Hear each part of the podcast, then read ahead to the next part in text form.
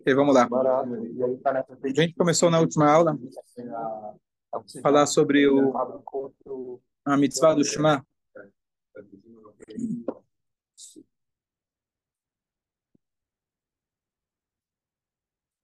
E a gente falou que a Torá fala para a gente a mitzvah de o deitar e ao levantar. Levantar, já está se levantando. Você está fazendo a mitzvah. Bom dia para você. E aqui surge um, uma discussão interessante. A gente, eu comentei isso na, na outra aula, mas a Torá fala ao deitar e ao levantar. O que, que significa ao deitar e levantar? Então a gente explicou o que significa a hora que as pessoas costumam deitar à noite e a hora que as pessoas costumam levantar. A gente discutiu o que, que significam esses horários e, é, em termos práticos, consulta o Duar, você vai saber qual que é o horário mínimo e o horário máximo para o Shema. Mas aqui você tem um exemplo típico que você, se você for interpretar a Torá literalmente, ao deitar ou levantar, tem uma opinião do Talmud, a Mishnah diz, que o Beit Shammai ele fala que o Shema da noite você tem que recitar ele deitado. Porque a Torá fala ao deitar. Então você tem que deitar para ler o Shema. O Shema da manhã, o Beit Shammai, na Mishnah. Na Mishnah. E o Shema da manhã, você tem que ler ele de pé. Que a Torá fala ao levantar. Tem sentido. Só que o Talmud ele discute, tem a opinião, o famoso sábio Beit Hillel, que a opinião foi aceita já desde a época do Talmud, e quando tem uma discussão entre eles dois, a Alahá sempre fica conforme Beit Hillel. E ele fala que você deve seguir o quê? A interpretação do Beit Hillel, que significa o horário que as pessoas levantam. O horário que as pessoas... Então você não precisa fazer ele sentado ou de pé. Posso fazer ele sentado ou de pé? Se eu quiser ser mais mais cuidadoso. Fala, bom, eu mato dois coelhos com uma pedrada. Eu falo o horário correto na posição que o Beit Shammai sugeriu. Seria melhor. Para garantir, vai que... Sim ou não? O que, que você acha? Hã? Lembra? O que, que a Gumara fala? Eu só lembro da história que enquanto a, o Beit Shammai é, um foi fazer em pé, daí o outro fez inclinado, que era como dizia, que era justamente para dizer que não tem um jeito só, que você pode fazer. Sim, mas a outra história que Mishnah conta que havia lá um sábio, que ele estava no meio do caminho, e ele, no meio do caminho, ele precisou parar para deitar, estava de noite, para poder fazer na posição correta. E o sábio, meio que falou com ele duro, ele falou, seria melhor que você... Que ele Sim, ele se arriscou no meio da estrada, um lugar onde poderia ter ladrões, etc., para parar, para deitar, para fazer. E aí o sábio falou, você deveria ter sido pego pelos, pelos criminosos. Falou, peraí, o que, que eu fiz tão errado? Falou, a, a lei é que quando você tem uma discussão entre Beit Shammai e Beit Hillel, a lei é com Beit Hillel. Você tem que seguir Beit Hillel, você não pode seguir Beit Shammai. Ou seja, não é, não tem essa, eu vou fazer uma média entre os rabinos e tentar agradar os dois. Não, existe uma alahá, e alahá é que é o horário, e não a posição. E por isso é condenável a, a atitude de alguém que vai falar, não, eu vou fazer como Beit Shammai, porque você está indo contra o consenso, contra a regra que foi estabelecida pelo Talmud. Mas duas coisas eu queria apontar aqui. Primeiro, a, a gente não pode interpretar a Torá literalmente. Segundo, ambas opiniões são de sábios do mais alto calibre e ambas são válidas. Mas, uma vez que a, a lei foi estabelecida, você é obrigado a seguir conforme a lei que foi estabelecida. E não está mais aberto para interpretação. Uma vez que o Talmud diz que a Alahá é como você estaria é condenável à atitude daquele que vai seguir o Beit Shammai. E o próprio Beit Shammai, na época, ele era obrigado a seguir a opinião do Beit Hillel. Os alunos do Beit Shammai teriam que seguir a opinião do Beit Hillel. E eles estavam de boa com isso. Era uma discussão pesada, etc. Mas uma vez que foi estabelecida a lei, a lei fica a lei. Mais uma ter terceira coisa curiosa, de que quando Mashiach chegar, a lei, justamente entre esses dois sábios que estão presentes em todas as áreas do judaísmo, a lei vai voltar a ser como o Beit Shammai. Então, talvez aí quando Mashiach chegar, a gente vai ler o Shema de pé ou sentado, etc. Qual que é a implicância prática para nós? Será que eu posso ler o Shema de pé de manhã? Conforme que a gente falou, não deveria. Será que eu posso ler ele deitado à noite? Então, a questão é a seguinte: se você vai lá e vai deitar ou vai se levantar com essa opinião em mente, proibido. Agora, se por acaso você está de pé e leu Shema, ou por, sei lá, comodidade, ou à noite você foi lá e sentou para ler o Shema. Sentar seria a meia, quase posição de deitar, quer dizer, a ideia de você estar tá acomodado. Você, você, você sentou para ler o Shema, então não tem problema. A tua intenção não foi para agradar a opinião que não foi, a, não foi o consenso final. Então tudo bem. Então essa é uma lahá, é, não sei se é tão prático só, que alguém faria questão de ler de pé fazer. Você pode ler como você quiser, não tem problema. O importante é que você não faça questão de ler de pé para agradar a primeira opinião do Beit Shammai. Essa é a, a lei em relação ao Shema. Agora, de maneira geral, é melhor você fazer o Shema sentado, diferente da Amidá. Por quê? Porque a ideia do Shema é concentração. E às vezes a pessoa consegue, você vai parar para ler um livro. Você vai ler ele de pé ou sentado? É, tem gente que lê no ônibus, tem gente que consegue ler no metrô, mas de maneira geral você conseguir se concentrar, você precisa parar, coloca na mesa e apoia. Então o Shema é muito importante. Shema, a palavra Shema significa escute, ouça, presta atenção. Na Amidá, a concentração também é importante, mas prevalece a ideia de submissão. Você está na frente de um rei. Frente de um rei, eu preciso estar tá de pé, né, com a cabeça é, mais abaixada, com aquela um sentimento de submissão perante o rei. Então, no, no, se você tem a opção de ler o Shema sentado, é melhor. Ler o Shema deitado não é o ideal. Se a pessoa está acamada, e aí realmente ela não pode ler o Shema, então que ele se vire de lado, não com a barriga para cima ou para baixo, minimamente que ele se vire de lado, que é a maneira mais respeitosa de se ler. Não, necessariamente tem que ter parado, então. Não pode andar andando. Então, a Torá fala ao, Vayod Varimaele, ao você está no caminho. Então, teoricamente, se eu estou lendo o Shema andando, estaria bom. Mas isso se eu interpretar literalmente. Literalmente significaria de pé, sentado e andando. Mas a gente não interpreta literalmente. Andando significa, mesmo quando está fora de casa, você tem a mesma obrigação. O correto, mesmo que você esteja no caminho, você vai parar para rezar, você senta no lugar e faz o arvit, Faz ele com calma, concentrado. Em último caso, se você está precisando ler o Shema enquanto você está caminhando, você não tem onde parar, não tem como parar, etc. Pelo menos no versículo Shema Israel e Baruch Shem Kevod você para no lugar e faz. Esse é o momento mais importante, pelo menos, de... Por sem uma interpretação assim, é, não tão literal, mas que seria a, primeira e a última coisa que você fizer vai ser o Shema ao, ao, ao levantar e, ao te deitar significa no momento Esse é o você, foco. É, no momento que você acordou até o momento que você deitar, a primeira e a última coisa vai ser o chamar. E também quando você estiver andando pelo caminho, etc. Sim, no sentido mais abrangente, sim, não literal, porque assim tem um horário mínimo, máximo, sim. você tem uma você tem uma margem um pouco maior. Dúvidas? Só complementar uma coisa que a gente falou na, na última aula sobre os horários alárricos. Então, só para você ter uma noção, que assim existem duas opiniões clássicas da divisão dos horários ao longo do dia. Então, só para constar, uma divisão é da aurora até o pôr do sol. A outra é do nascer do sol até a saída das estrelas. Então elas uma começa um pouco antes, termina um pouco antes, a outra começa um pouco depois e termina um pouco depois. Só que não dá exatamente o mesmo horário. Então é, o mais é, o, o tem as opiniões.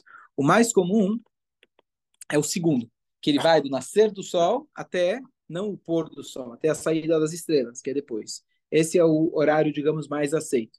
Agora, você tem opiniões mais lenientes que eventualmente tem pessoas que seguem, etc. Mas só para constar. É, um outro ponto que a Allah traz, se passou aquele horário do Shema, se passou a terceira hora do dia, que, sei lá, agora está mais ou menos 9 horas da manhã, alguma coisa assim, então, teoricamente, você não deveria ler o Shema. Aí a gente falou que o Shema, você nunca vai sair perdendo, você pode ler ele quantas vezes você quiser, é um trecho da Torá. Mas o que surge a pergunta são as brachot do Shema, as bênçãos do Shema. Se já passou a hora do Shema, por exemplo, não posso colocar tefilim na noite. Muito menos fazer abrahá do tefilim fora da hora. Então, como que eu vou fazer o Shema com abrahá fora da hora? Então, tem opiniões diversas. Qual que seria um última, último horário para se ler o Shema com as brachot? Então, tem opiniões que falam que é a quarta hora, tem opiniões que falam que é a metade do dia, e tem até uma opinião mais leniente que tipo, a pessoa, por último, em último caso, realmente não conseguir fazer por motivo de força maior, o dia inteiro. Então, é, sugiro que não aconteça nunca enquanto tiver, enquanto tiver luz. Se você não, então, a pessoa me pergunta, o que é, eu pessoalmente oriento, tem opiniões divergentes, mas se a pessoa não rezou shacharit, e realmente por força maior, motivo, deu o exemplo, a pessoa foi fazer um exame pela manhã, que precisava ser logo cedo, e terminou tarde, não, não teve um momento sequer para ele poder rezar lá nesse, nesse meio tempo. Então, ele vai rezar, ele vai rezar o shacharit tarde, vai, faz, vai fazer ele completo. Principalmente por aquela ideia de você ter a concentração, você seguir a ordem da, dos, dos, degraus da escada e etc. Mas saiba que você está fora de horário. Quer dizer, não, tá, não tem o mesmo valor, com certeza, da mitzvah do que você fazer lá no horário certo. Mas você segue a estrutura, você vai fazer ele com as brachot e tudo certinho. Dúvidas? Ok. O Shema Israel, ele sendo uma mitzvah, toda mitzvah, quando a gente vai fazer ela, a gente deve ter acompanhado da ação da mitzvah, concentração no momento que a gente vai fazer a mitzvah. Se eu vou colocar o tefilin, eu preciso saber, um, eu estou fazendo uma lei de que Deus mandou. Número dois, qual que é o conteúdo, qual que é o objetivo dessa mitzvah. Então, cada mitzvah tem um conteúdo. O tzitzit, para lembrar as mitzvot, a, a mezuzah, guardar, etc. É, então, qual que é o objetivo do Shema Israel? Qual que é a concentração? Além de fazer a mitzvah, a obrigação de ler o Shema. Qual que é o objetivo dessa mitzvah? Qual que é o, a concentração que a gente deve ter? Que, que Deus é o único. Perfeito. É, que é o, Perfeito. É saber aceitar o jogo das mitzvot. Então, dentro do, do Shema, tem muita coisa que aparece. Aparece Tfilin, aparece Mezuzah, a gente vai ler o Tzitzit, a saída do Egito, o cuidado com as mitzvot. Se você cuidar, você vai ganhar. O recom... Tem muita coisa lá. Mas qual que é o núcleo? Qual que é mais importante? O mais importante é receber sobre si o jugo divino. Essa é a linguagem. Kabbalat ol malchut shamayim. Na declaração que eu vou dizer que Deus é um, qual que é a ideia de dizer que Deus é um? Ele é o único eixo da minha vida. Ele é o único que controla tudo. É o, tudo depende dele. E eu, então, estou me conectando com ele através de receber, aceitar sobre mim as ordens dele, aceitar sobre mim que ele é o soberano. Esse é o foco principal do Shema Estrela. Então, quando eu vou começar o Shema Estrela, eu preciso lembrar de cabelo, Ol Mahut Shamayim, receber o jugo divino. E está disposto a entregar a vida. Aí, como consequência, aí a gente vai ver, a, a gente vai ler. Ame a Deus com todo seu, todo o seu coração, com toda a sua alma, quer dizer, até mesmo que eu precise entregar minha alma, certo? Mas isso já é uma extensão do, do, do título. O título é lembrar que eu estou recebendo sobre mim, sobre mim o Almalchut Shammai. E aí vem a coisa curiosa, quando Deus nos livre, mas as pessoas, ao longo da nossa história, se entregavam à vida pelo judaísmo, para não fazer idolatria, para não abrir mão do, da nossa religião, etc., eles se jogavam na fogueira, gritando a frase, a frase máxima. E como a gente ouve os relatos, pelo menos, Deus nos livre dos campos, etc., a pessoa ali mas falava, recitava o Shema Israel, que essa é a declaração máxima de conexão e de, de submissão para Hashem.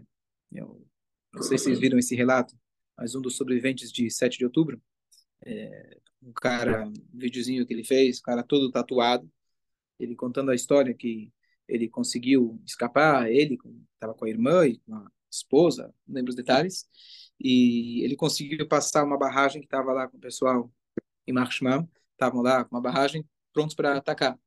Então ele virou para a esposa, falou: abaixa a cabeça, ela se abaixou lá, totalmente lá no, no chão lá do, do carro, e ele foi dirigindo e ele baixou a cabeça e foi acelerando.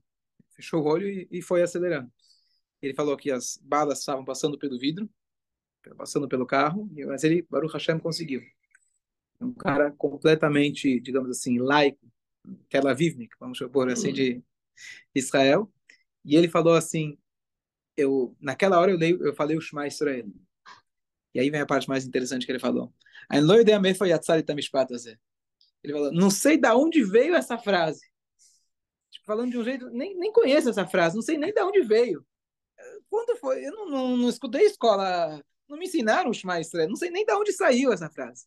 Isso eu achei que foi. E aí ele estava, ao final do vídeo, contando como que ele se reconectou, e está incentivando a. Acho que ele começou a colocar tefilim, né, Shabbat, uma coisa fora, fora do comum. Mas essa frase que ele falou, não sei nem de onde saiu. Não sei de onde saiu. Eu não fui educado. Então, aqui a gente vê realmente que o Shema Israel, que nem você falou, veio diretamente da alma, não é da consciência, é algo muito mais que a gente não precisa passar por isso, Deus nos livre, né? mas como realmente o Shema Israel é a nossa conexão máxima, máxima com Hashem. Então, além da leitura diária como obrigação, também é algo que você pode ler com frequência, pode ler o Shema Israel, falar o Shema Israel, é uma frase de conexão muito básica e importante para a gente. Principalmente no, no Verrayan chamou, né? Que é o que diz que você tem que ter essa intenção do, do cabelo. Sim, então, é, é, aí já entrando nos detalhes, tem uma diferença entre a primeira primeiro é, parágrafo do Shema com o segundo. Se você for ler, eles são parecidos. Tanto é que a gente fala, por exemplo, do filino, kshatam deot aliadecha, depois a gente fala no plural, kshatem otam deot aliadchem, urtavtam amzot beitecha. Tem muita coisa parecida. E está falando sobre o serviço de Deus. Só que a primeira parte é com amor. O foco é em amor. Ame Deus. Então, o foco agora dessa primeira parágrafo é pensar na nossa conexão via amor. A segunda que aparece. Peraí, presta atenção. Se você escutar o que Deus falou, muito bem. E se não, inclusive os faradim que leem em voz alta, tem uma parte que eles falam em voz baixa. Por quê? Porque Deus está dizendo, a fúria de Deus vai estar sobre você, não vai ter comida, não vai ter parnassá e assim por diante. Então, mas é uma, é uma linguagem mais direta de irá, de é, temor a Deus. E a terceira parte, na verdade, ela foi acoplada ao Shema Israel, e tanto é que na mezuzá, que a gente tem o Shema, vai até Al-Haaretz, é só os dois primeiros parágrafos. O terceiro, ele foi acoplado, digamos assim, ao Shema Israel, já faz parte agora do próprio Shema Israel, mas um dos motivos que a gente primeiro a gente fala do tzitzit, mas mesmo à noite que não tem a lei, a obrigação do tzitzit, a gente lê porque lá lembra a saída do Egito. E quem lembra da leitura anual que a gente faz da Haggadah, a gente fala a obrigação de lembrar a saída do Egito todos os dias da tua vida, de dia e de noite. Então, lendo o Shema Israel, você já está cumprindo duas mitzvot. A mitzvah do Shema e também a mitzvah de lembrar a saída do Egito. Certo? A pessoa é, que não, não, está com, com talit e tefilim tem valor ou o Shema que ela faz? Ou... Então, é, todo Shema tem valor, Sim. certo?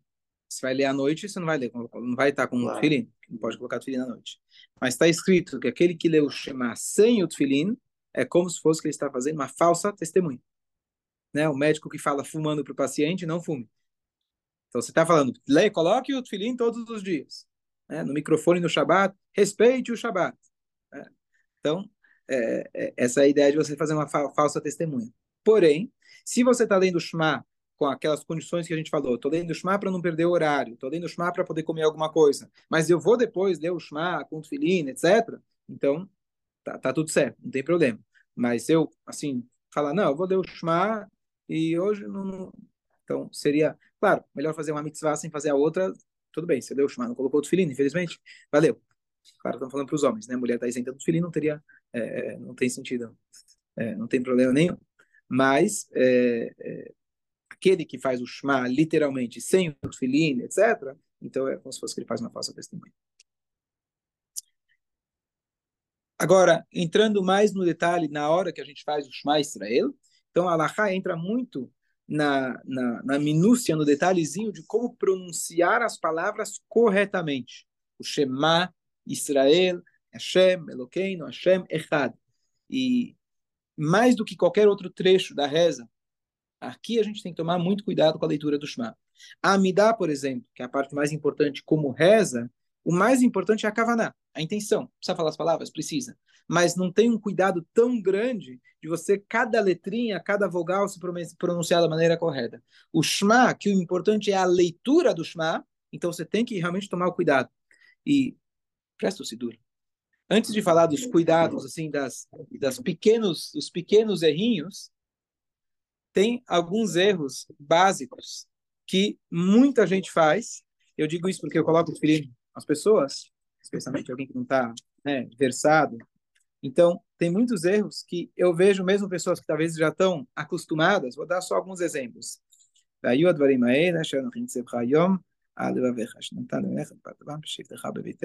o V, continua. E a fé é meu, todo mundo acertou aqui. O velechtecha, o velechtecha, significa ao ir no caminho. Muita gente fala o velev, velevtecha, lev em hebraico é coração. Então parece mais bonitinho. O velevtecha badera, não sei, ao, ao coração no caminho. Não sei, não sei, não faz sentido nenhum, mas muita gente fala o velevtecha badera. Depois, o Tá, muita gente fala o veshov techa, porque aprende de ouvido. Não tem o veshov techa, o veshov becha, ao deitar, lishkav em hebraico. Uv komecha, o kshartam leot aliadecha, veayu.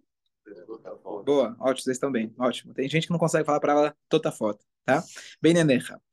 Depois, ur, ur, ur, tav, tam, certo?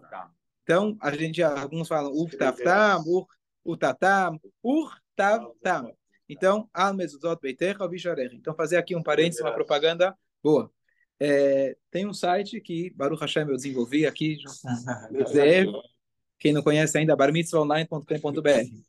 Por enquanto, tá, a gente está fazendo para o Bar Mitzvah, mas depois, se Deus quiser, vai ter aprendarezar.com.br. Que é a ideia de você, a gente pegar, eu, Baruch Hashem tem uma boa dicção, então a leitura das partes mais importantes da reza, Shema, Ashrei, Baruch Shamar, etc., tanto no transliterado quanto no hebraico. Se a pessoa ainda não, não lê hebraico, então, então eu vou lendo cada palavra e a pessoa vai aprendendo a repetir. É essencial. Agora há pouco a gente gravou do Kadish. Infelizmente as pessoas às vezes só vêm para, né, no momento que ele precisa fazer o Kadish, a pessoa não sabe pronunciar corretamente. Mesmo com a tra tra transliteração, é, nunca é perfeito e é difícil de dar aquela transliteração porque não é, não é o idioma original. Então, hã? Porcaria. Porcaria, tem, tem um monte, tem um monte. Se for uhum. ler, se for ler o que está escrito, o que muitos falam é e, assim, e não é por falta de eu corrigir, eu corrijo, mas o vício às vezes é mais forte. Então, quem quiser, e quem precisar, inclusive souber de alguma criança que precisa, que tá, está em escola judaica, etc., mesmo que esteja, precisa dessas aulas, muito prazer, a gente tem um projeto para isso. É, então, se você for ler Alahá, não vou falar agora, mas Alahá começa. Essa, esses são os erros assim, de leitura completa. O que Alahá descreve, nem isso. Alahá fala sobre você juntar, por exemplo, duas letras. Al levaveja. Então, é al, L, como no final da palavra anterior, e levaveja do início. Então, a pessoa fala de pré, com pressa, fala al levaveja. Um L serviu para os dois. Então, você tem que fazer uma, como se fosse uma palavra só. Então, você tem que fazer uma pequena pausa. É, outras palavras que se você ler ela muito rápido e errar um pouquinho, vai ter um outro sentido. Então, eu não vou entrar agora em todos os detalhes, mas uh, se alguém quiser depois, eu posso mostrar aqui na Alaha vários exemplos de erros típicos, além, estou falando para a pessoa que já sabe ler corretamente, mesmo que já sabe ler corretamente, tomar o cuidado de, eh, de fazer as pausas, etc. É...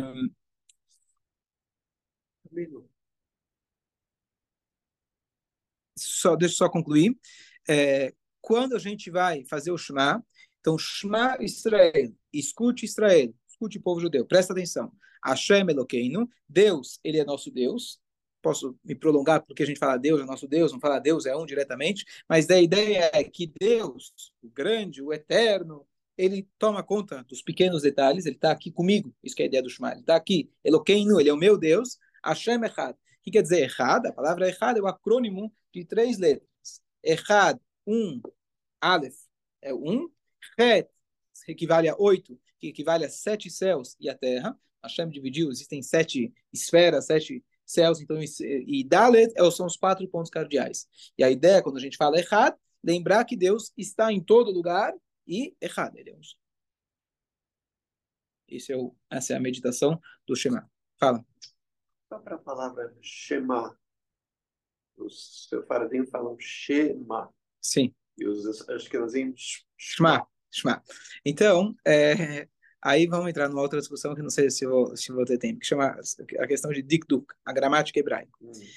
Se você for ler a gramática correta, que eu estou falando, alguém que já lê corretamente, está lendo as palavras, tudo certinho, mas você tem várias, vários detalhes de como ler corretamente, se é Shema ou Shema, e aí tem regras para isso e etc. São poucas pessoas hoje em dia que realmente tomam cuidado adequado com isso.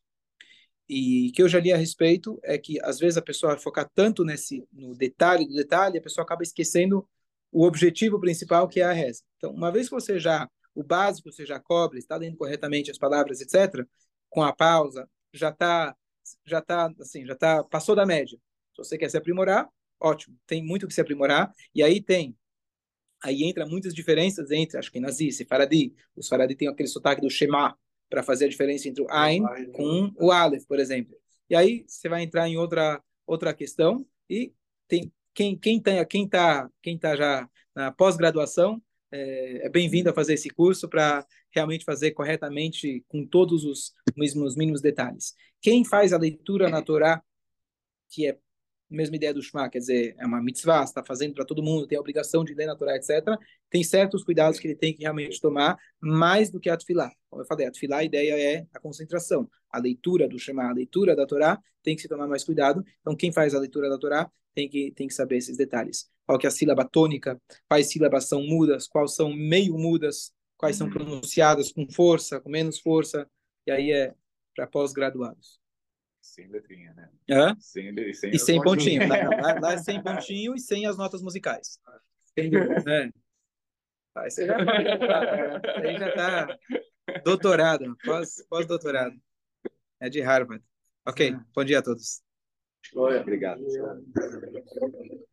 Bom dia, bom dia, mãe. Bom dia a todos. Bom dia, Israel, senhora Farash, bom dia, bom dia.